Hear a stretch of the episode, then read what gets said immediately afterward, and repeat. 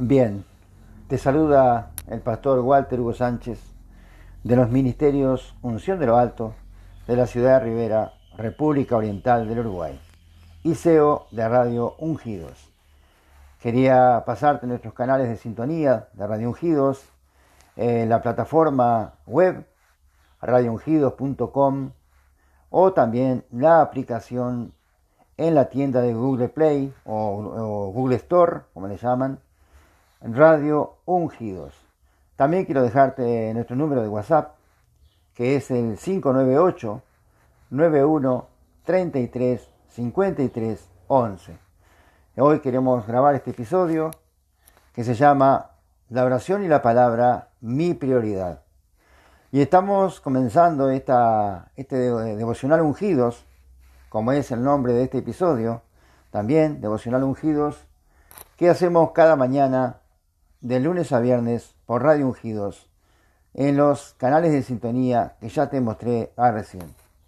Entonces vamos a comenzar en el libro de los Hechos, en el capítulo 6, en el capítulo 6 de los Hechos y el versículo 3, la palabra de Dios dice lo siguiente, Buscad pues, hermanos, de entre vosotros a siete varones de buen testimonio, llenos del Espíritu Santo y de sabiduría, a quienes encarguemos de este trabajo y nosotros persistiremos en la oración y en el ministerio de la palabra. Bueno, en ese versículo 4 está principalmente centrado el mensaje de hoy. Si bien es cierto, como decía el versículo 3, Dios está buscando personas como tú, como yo. Dios está buscando personas que estén llenos del Espíritu Santo, obedientes, ¿verdad? Con un deseo enorme de servir a Dios con un llamado, ¿verdad? Con una obediencia, con una fe, que estén dispuestos a llevar la cruz con Cristo, ¿verdad? A llevar la cruz que nos dijo. La palabra dice que, que quiera venir en pos de mí, tome su cruz y sígame, dijo Jesús, ciertamente mostrándonos que el camino no sería fácil, pero que es un privilegio y una honra que tenemos nosotros como iglesia, como hijos de Dios, de servir al Señor. ¿Verdad? Si bien es cierto, hay varios ministerios, hay varios, eh, varios dones, varios talentos, habilidades y diferentes formas de servir a Dios.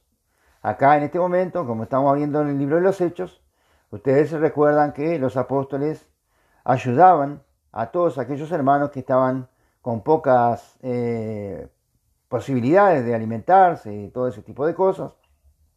Ellos suplían, ¿verdad?, las necesidades de la familia de Dios. Por eso es que se vieron desbordados cuando las necesidades y las personas comenzaron a crecer, a aumentar, y ellos no podían más atender a la gente porque estaban dejando de lado la prioridad. ¿Cuál era la prioridad? La oración y la predicación de la palabra. Entonces por ese motivo buscaron personas llenas del Espíritu Santo, como nos muestra el versículo 3 que acabamos de leer, para que pudieran tomar este lugar, pudieran cumplir esa función y de esa manera ellos podían dedicarse totalmente a su prioridad, que era la oración y la predicación de la palabra. Gracias a Dios, en los días de hoy pasa algo similar, amado.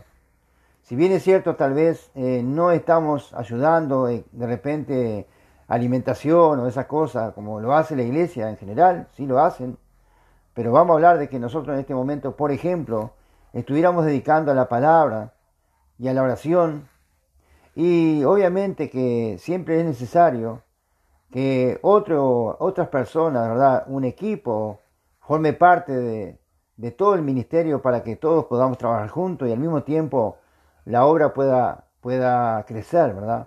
Era lo que estaba pasando aquí. Ellos querían crecer, querían ganar almas, querían predicar el Evangelio a más personas, pero no lo podían hacer solos, sino que necesitaban de gente que los ayudara. Hoy pasa lo mismo, amado. En la iglesia pasa lo mismo en el ministerio, ¿verdad?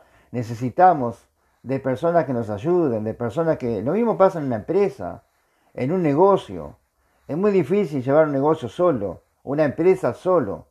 Ciertamente vas a precisar, vas a necesitar de personas que colaboren contigo, que te ayuden, ¿verdad? Que te apoyen, que te consuelen, que te, que te ayuden, bueno, eh, eh, con, con, las ideas, que te ayuden con los recursos humanos en fin, que te aporten un valor a ti para vos poder seguir eh, bendiciéndolos también y, llevando adelante el propósito y el plan o el emprendimiento que estés haciendo en ese momento, ¿verdad? Yo estoy hablando de nosotros aquí, pero tú lo puedes ajustar a tu, a tu, a tu vida, ¿verdad? A lo que haces cada día, como ya dije, de repente tenés una empresa, tenés un negocio, tenés un trabajo, lo que sea, o, y querés que alguien te ayude, bueno, Dios va a buscar personas para ayudarte. Eso nos está pasando a nosotros acá. Dios está poniendo gente que nos está ayudando para que nosotros podamos centrarnos en lo más importante, que es la oración y la palabra de Dios. Esa es la prioridad, pero no significa que las otras tareas sean menos importantes. Por el contrario, para Dios, cada tarea, cada misión que Él encomienda a alguien y la hace la persona, es para Él, es gratificante para Dios. Entonces, si para ti es gratificante, para Dios mucho más, porque Él está creyendo y está confiando que la tarea que te encomienda a ti, que tú la vas a hacer con excelencia, la vas a hacer de la mejor, con la mejor voluntad, con el mayor esfuerzo, con valentía, con sabiduría también, pero con muchas ganas, ¿verdad, amado? Eso es lo que Dios busca de nosotros, que le demos lo mejor a Él, así como Él lo da lo mejor a nosotros. Por ese motivo, amado, Dios siempre está buscando personas. Así como la palabra dice que Dios está buscando adoradores, que lo adoren en espíritu y en verdad. Bueno, también es una forma de adorar en espíritu y en verdad. Es cuando hacemos la tarea que Él nos encomienda. Cuando hacemos, aceptamos el llamado del Señor. Dios está buscando personas, como decíamos en el versículo 3. Sí, está buscando personas. Dios está buscando gente. Dios está buscando gente que tenga un buen corazón. Dios está buscando personas que estén dispuestas a poner su mano en el arado y no mirar para atrás. Dios está buscando personas que tengan una, una, una, fe, una convicción y un deseo de servir al Señor en este tiempo tan complicado que estamos viviendo, donde hay tanta tiniebla, donde hay tanta gente necesitando de una palabra del Señor. La gente necesita de Dios y tal vez no lo sabe. La gente necesita de una fuerza o de un, consuelo o de una palabra y no lo sabe tal vez. No es que rechacen el Evangelio, es que a veces no, no lo saben, no conocen, no entienden y muchas veces tampoco creen. Entonces, eh, para eso estamos nosotros, como somos luz en este mundo de tinieblas, somos el agua fresca en el desierto, nosotros somos la sal de la tierra y por ese motivo Dios sigue buscando personas como vos, Dios sigue buscando personas como yo, personas como nosotros, que Él, Él sabe porque Él conoce el corazón de cada uno de nosotros. Él sabe a quién le puede encomendar el trabajo, la misión. Él lo sabe. Él sabe perfectamente quién sos tú, hasta dónde podés llegar. Él te conoce, Él me conoce. Él sabe absolutamente todo. Por esa razón, amados, cuando Dios te llama y te, te encuentra, porque Él está buscando gente, recordemos lo que decía el versículo 3, busquemos gente, busquemos personas que tengan el Espíritu Santo, que sean personas comprometidas con Dios. Él está buscando exactamente eso. Está buscando gente que se comprometa con Él. Está buscando personas que estén dispuestas a darle su vida, su tiempo. Que estén dispuestas a tener a Dios como, como una prioridad. Que, gente que estén dispuestas a darle la prioridad al reino de los cielos. Así como los apóstoles le daban la prioridad a la oración y a la palabra y a la predicación de la palabra. También Dios está buscando gente para que haga otras actividades. Recordemos que el ministerio está, formando, está formado por muchísimas piezas. Digamos, el cuerpo de Cristo tiene muchos miembros, pero cada miembro cumple su función, como dice la palabra de Dios. Entonces, la función que Dios le da al brazo no es la misma que tiene el ojo. Y la función que tiene el oído no es la misma que tiene la boca. O sea, cada uno forma parte del cuerpo, pero cada uno tiene su misión. Y, no uno, y ninguno de ellos es mejor que el otro. Porque si, si el ojo no estuviera, el oído de poco sirve. Si, si, si, si, tuviera el ojo y no tuviera el oído, fíjate, algo le faltaría muy importante al cuerpo.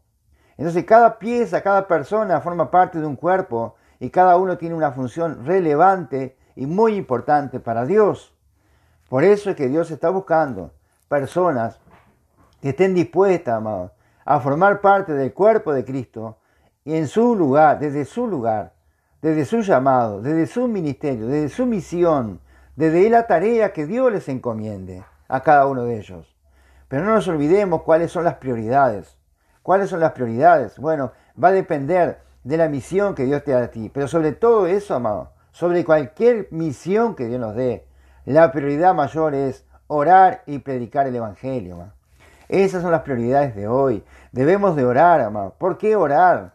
Para que Dios nos guíe, para que Dios nos dirija, para que Dios nos enseñe el camino, para que estemos en esa comunión preciosa con Dios. La oración tiene el poder, amado, de conectar al reino de los cielos con nosotros, de conectar los ángeles de Dios con nosotros, de saber que Dios está con nosotros siempre porque tenemos esa comunión, somos uno con el Espíritu Santo.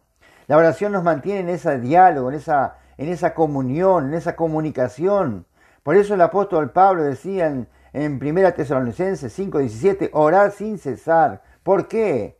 Porque la oración es una parte vital del ser humano que está en, en los caminos del Señor. Estamos hablando de los cristianos, ¿verdad? De nosotros, el pueblo de Dios, la iglesia del Señor. La oración debe ser tu prioridad, mi amado hermano. Debe ser una prioridad. ¿Por qué? Porque la oración es la que te va a mantener de pie. La oración es la que te va a ayudar a superar las dificultades, las adversidades que podamos enfrentar. Por más difícil que sea la situación, la oración siempre va a ser una conexión con el cielo. Tu oración va a llegar a los oídos del Señor y siempre va a acudir a ti, porque Él dice, su palabra dice que Él estará con nosotros todos los días hasta el fin de los tiempos. Por tal motivo, amado, tenemos esa seguridad que a través de la oración es un canal.